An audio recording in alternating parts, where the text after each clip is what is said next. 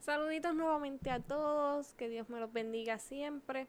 La lección número 8 lleva por título El secreto del perdón, pero como siempre hacemos, vamos a empezar con una oración. Oramos, Señor y Padre, venimos nuevamente aquí ante tu presencia para darte gracias por cada una de tus bendiciones, tus bondades y tus cuidados para con nosotros. Señor, eh, venimos también solicitando tu perdón por nuestros pecados y por nuestras ofensas y pidiéndote que continúes en nuestra vida. Ayúdanos a cada día acercarnos más a ti. En el nombre de Jesús. Amén. Mm. ¿Qué estaba escrito en el mapa? Era la pregunta que un líder de grupo se hacía por décima vez, porque pues era un grupo de acampantes y todo eso. Entonces, pues se cuenta que dice que comenzaba a oscurecer y ellos no podían encontrar el camino. Y para llegar al lugar del campamento sabían que debían entrar por un sendero estrecho cerca de una carretera. El problema era que había muchos senderos estrechos cerca de la carretera y ellos se habían, habían perdido el mapa y no sabían qué camino era el que debían seguir. Y el líder del grupo les pedía que recordaran lo que estaba escrito en el mapa, pero parecía imposible. Y él seguía insistiendo, no había un dibujo, cuál era el color de las letras, esto los puede ayudar, ni siquiera una palabra. Todas esas preguntas él se las hacía para tratar de solucionar el problema, pero no se solucionaba. Ellos no podían recordar el mapa. Era como si nunca hubiesen visto el mapa. Y eso es exactamente lo que sucede cuando Dios perdona los pecados. No se acuerda. Podemos insistir preguntándole detalles, contándole lo que sucedió, pero Él no se va a recordar. Y es como si nunca hubiéramos entonces pecado. Podría recordar, pero decidió olvidarse. Correcto. Entonces, la, pregunta que siempre debemos pensar, y, y créeme que esto nos pasa a todos, ¿por qué nosotros debemos seguir sufriendo por esas cosas que ya hemos pedido perdón, ya Dios nos ha perdonado, y, por qué seguimos repitiéndolas, por qué seguimos pensando en ellas, por qué seguimos pensando en que Dios no puede perdonar un pecado cuando nos dice, mira, sabes que yo te puedo perdonar, por qué seguimos pensando y seguimos continuamente dándole vueltas al asunto y sintiéndonos eh, culpables de esa situación. Y, por causa de que nos sentimos así, entonces decimos, pues yo me quedo lejos de Dios para no, para, para, pero como Él no me puede perdonarle esto, cuando ya Jesús, Dios, nos ha dicho, yo te puedo perdonar. Y hay que recordar que jamás serás condenado por pecados perdonados. La Biblia nos enseña el secreto del perdón que Dios desea ofrecerte y que puede cambiar todos tus hábitos y tu vida.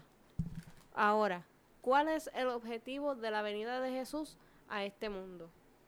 Si vamos rápidamente al libro de Primera de Timoteo, allí en tu Biblia, como siempre te decimos, si tienes tu Biblia allí cerca, eh, te invitamos a que la puedas utilizar, te invitamos a que puedas eh, tomarla a la mano y puedas decir, quiero estar con ellos allí, hacer la lectura. Así que Primera de Timoteo, esto está en el Nuevo Testamento, Primera de Timoteo capítulo 1 versículo 15. En mi versión dice de la siguiente manera, palabra fiel y digna de ser recibida por todos, que Cristo Jesús vino al mundo para salvar a los pecadores, de los cuales yo soy el primero. Y hay que darle un poquito de contexto a por qué estamos escuchando esto. El, objetivo de la venida de Jesús, como ya lo habíamos escuchado en el pasado estudio, es salvar y sanar. Esa, era, la misión. Correcto, sí, eh, la misión es, lo que Jesús venía a hacer. El objetivo era que Jesús venía a, buscar y a salvar lo que se había perdido. Y en este en primera de Timoteo 1.15 está Pablo, el apóstol Pablo, hablándole a Timoteo y le está diciendo, mira, ¿sabes qué? Dios vino a salvar a los pecadores. Y entonces él se autodenomina el primero de ellos. No tan solo dice yo soy pecador, no, yo soy el primer pecador. Y, eso para mí es, un, es, un, es, una, es una posición muy fuerte para tú no tan solo llamarte pecador, sino para decir yo soy Aceptarlo. el primer pecador y, y verlo de esa manera. Ahora bien, Kimberly, ¿de qué manera demuestra Dios amor por las personas? Porque algo es decirlo, pero ¿cómo Dios demuestra ese amor? Esto, este versículo lo vimos en la lección anterior, pero vamos a leerlo nuevamente y se encuentra en Juan 3:16. Y nos dice, de tal manera amó Dios al mundo que ha dado su Hijo unigénito para que todo aquel que en Él cree no se pierda, sino que tenga vida eterna. O sea, la manera en que Dios demostró su amor por cada uno de nosotros es entregando a su Hijo único para morir por nosotros y poder salvarnos del pecado. Eso, eso es correcto. O sea, esa es la demostración del amor de Dios. Dar lo, vamos a ponerlo así, lo más preciado para rescatarnos a nosotros.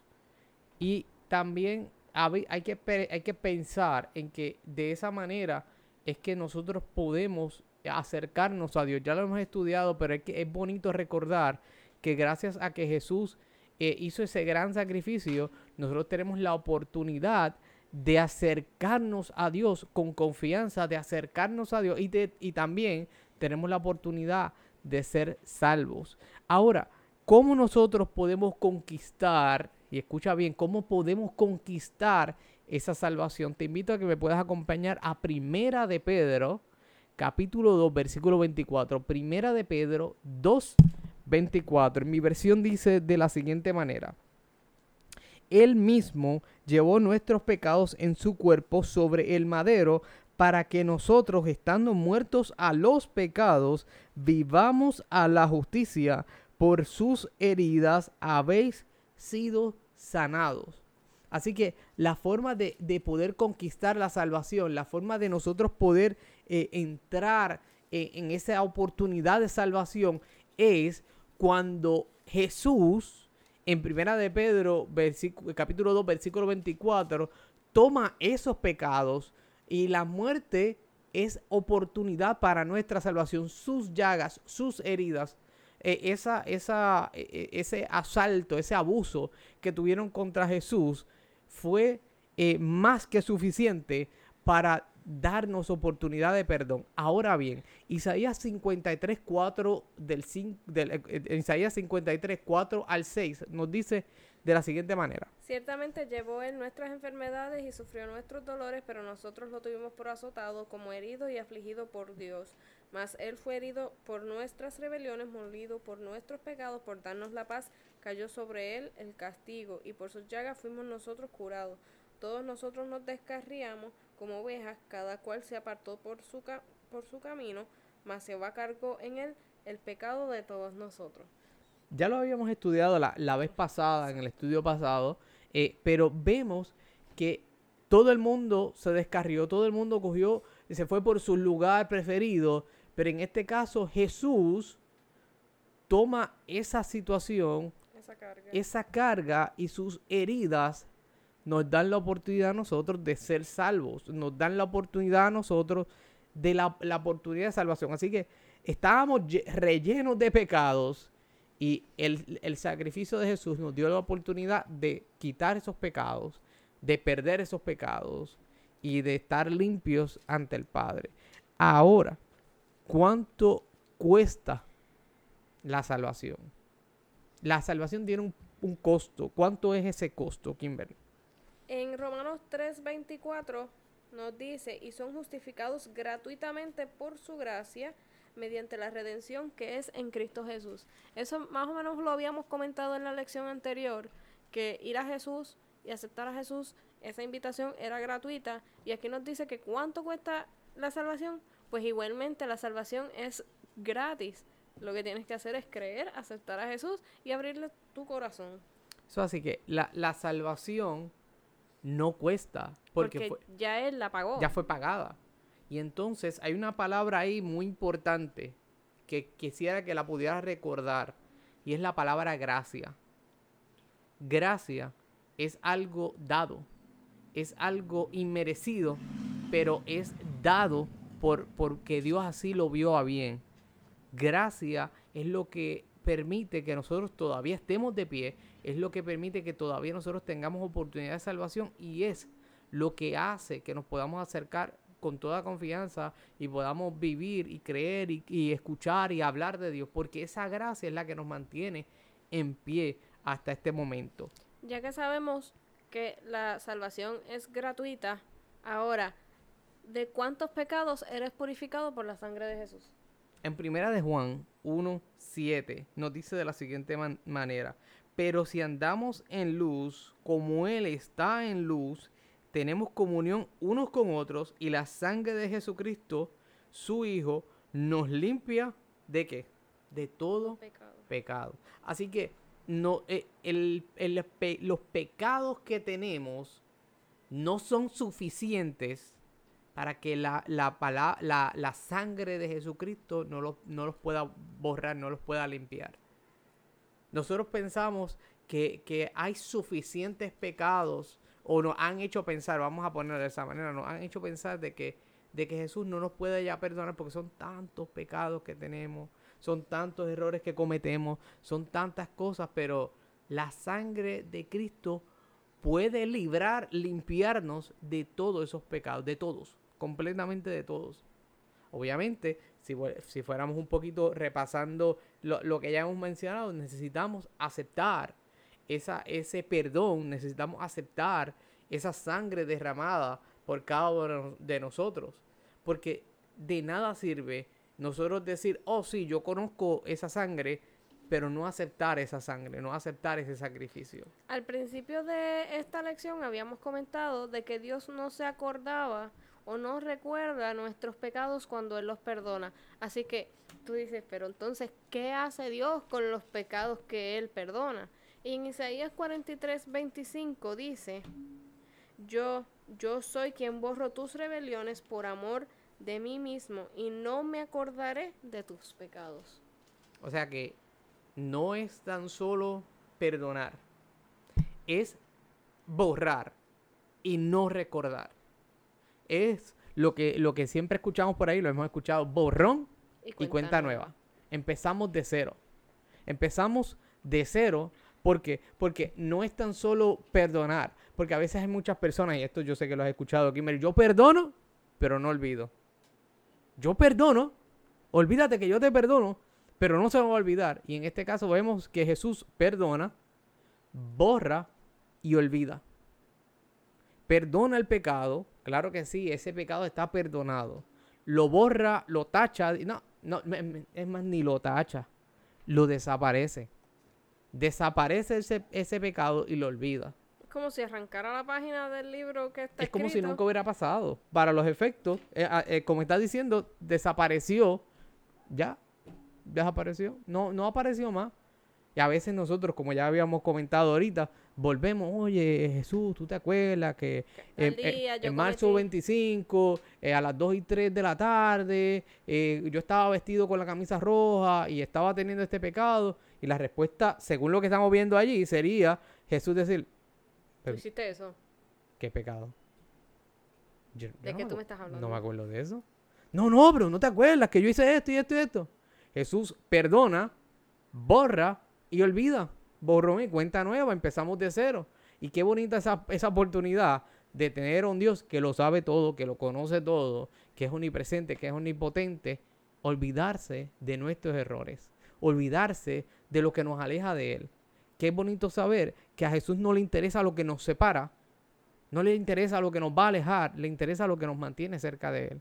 Le interesa lo que, lo que, lo que nos tenemos cerca. Ahora bien, en Miqueas 7:19, siguiendo en esa, en esa misma línea de los pecados que Dios perdona, nos dice de la siguiente manera. Miqueas 7:19, Él volverá a tener misericordia de nosotros, sepultará nuestras iniquidades y la echará en el, a lo profundo del mar, eh, a lo profundo del mar todos nuestros pecados. Así que pues, volvemos a ver. Y no tan solo, ya, ya vimos muchas palabritas que, que las debemos siempre guardar. Gracias. Y ahora vemos misericordia. La misericordia es algo nuevamente inmerecido. La misericordia es cuando algo, cuando alguien te va a hacer algo malo y no te lo hace, tuvo misericordia de ti. Ujú. Porque la persona estaba, vamos a ponerlo en esta manera, estaba en todo su derecho de hacer X o Y cosas y dice, no, no lo voy a hacer.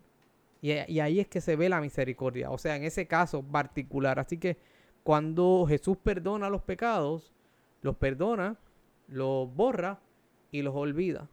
Pero vuelvo al principio, tenemos que acercarnos a Él y también recordando el, la vez pasada cuando estábamos hablando que si confesamos nuestros pecados, Él es fiel y justo para perdonarnos y liberarnos de toda maldad y liberarnos de todo pecado y liberarnos de toda situación.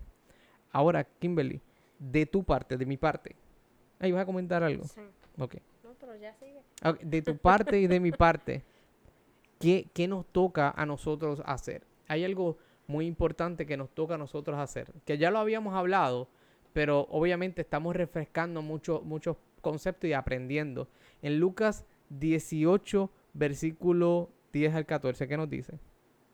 Lucas 18, 10 al 14 nos dice, dos hombres subieron al templo a orar.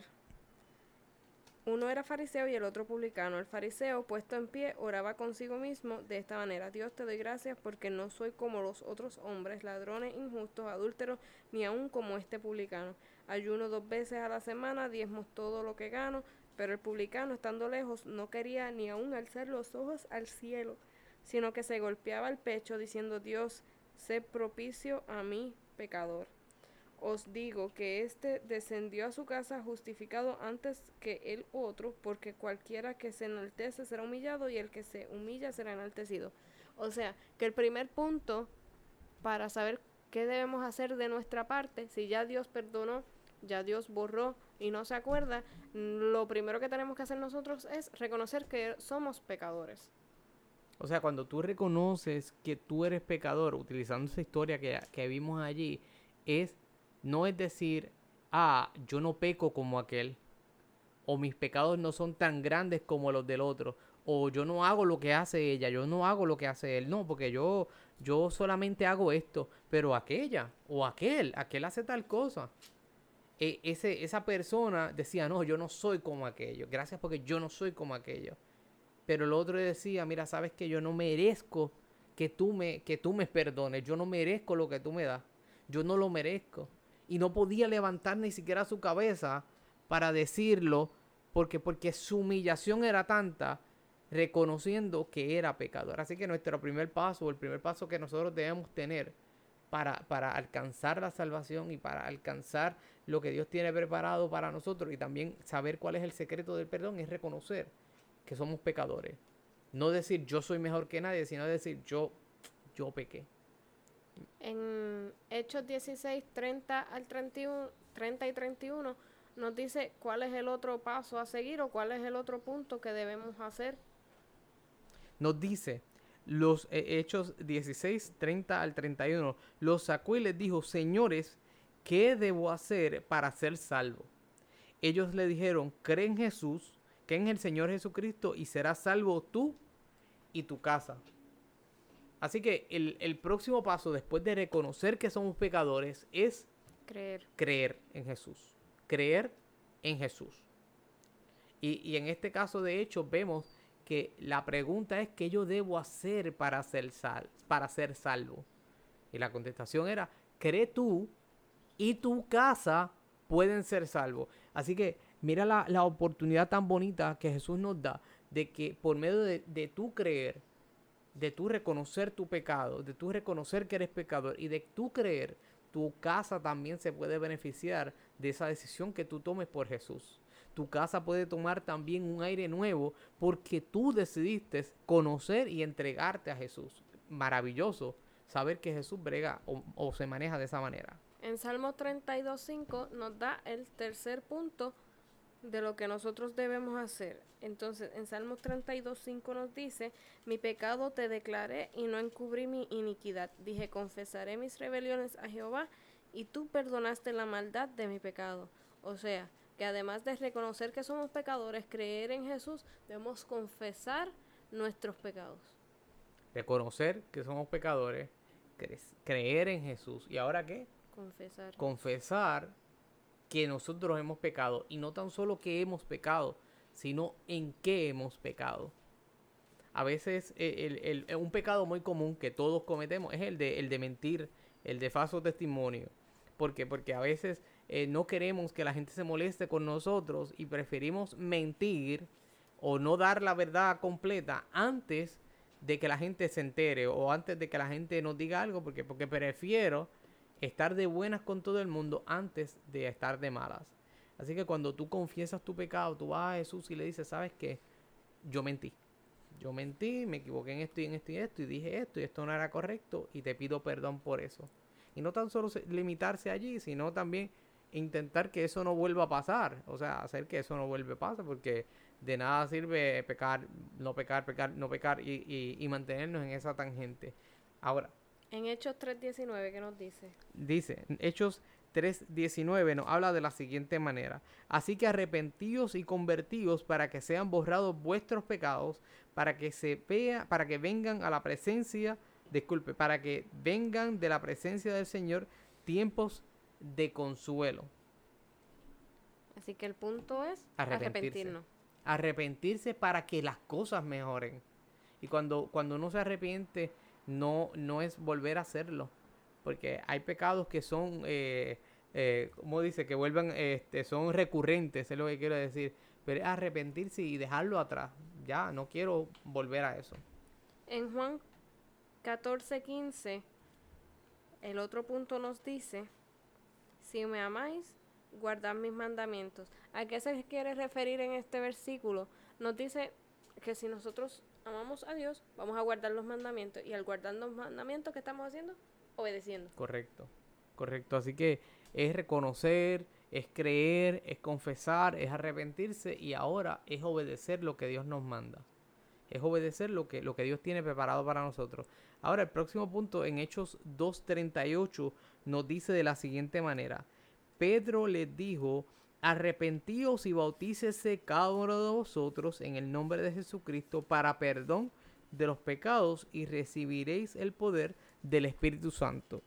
Así que vemos nuevamente reconocer, creer, confesar, arrepentirse, obedecer y ahora nos lleva a una decisión pública. Y la decisión pública es la siguiente. No es tan solo decir yo creo, sino es actuar detrás de ese yo creo. No es tan solo decir yo quisiera, es hacer.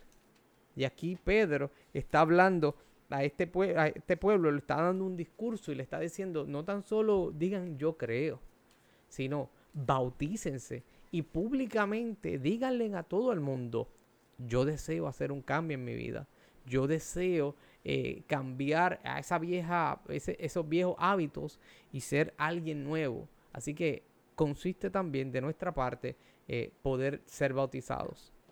Ahora, ¿qué pecado nos ayuda a vencer el poder de Dios. Eso lo encontramos en Gálatas 5, 19 al 21. Y nos dice, manifiestas son las obras de la carne, que son adulterio, fornicación, inmundicia, lujuria, idolatría, hechicerías, enemistades, pleitos, celos, iras, contiendas, divisiones, eh, herejías, envidias, homicidios, borracheras, orgías y cosas semejantes a estas. En cuanto a esto os advierto, como ya os he dicho antes, que los que practican tales cosas no heredarán el reino de los cielos. Así que, ¿qué pecados nos ayuda a vencer el poder de Dios? Todos los que se mencionaron en estos tres versículos. Sí, homicidios, herejía, envidia, adulterio, fornicación, borrachera. Cuando usted está en una borrachera y su mente no está en sí, usted puede decir, yo amo a Dios, Claro que sí. Usted puede decir, yo me quiero entregar mi vida a Dios. Pero realmente su corazón desea eso. ¿Realmente usted está cabalmente aceptando a Dios?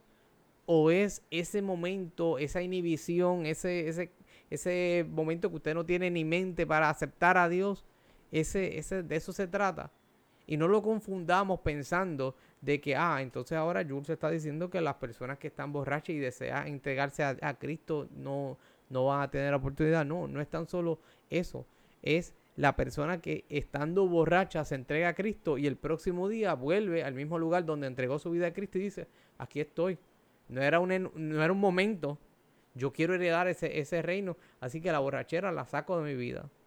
Así que eh, el, pecado que nos ayuda a vencer, a no poder acercarnos a Dios, a no poder eh, crecer en Dios, a no poder aceptar el perdón, a no poder ser santificados y salvados, son estas cosas, las borracheras, la herejía, las envidias, los homicidios, el, estar andando por ahí, este, llevando y trayendo, como dicen por allí, todas esas cosas nos alejan de Dios. Ahora, si caes en pecado, Kimberly, si tú caes en un pecado nuevamente, si tú caes en pecado de nuevo, ¿qué seguridad tú puedes tener? O, sea, caíste en un pecado, Jesús dice que te puede perdonar. Ahora, en primera de Juan, capítulo 2, versículo 1, ¿qué nos dice Kimberly? Hijitos míos, estas cosas os escribo para que no pequéis, pero si alguno ha pecado, abogado tenemos para con el Padre, a Jesucristo el justo.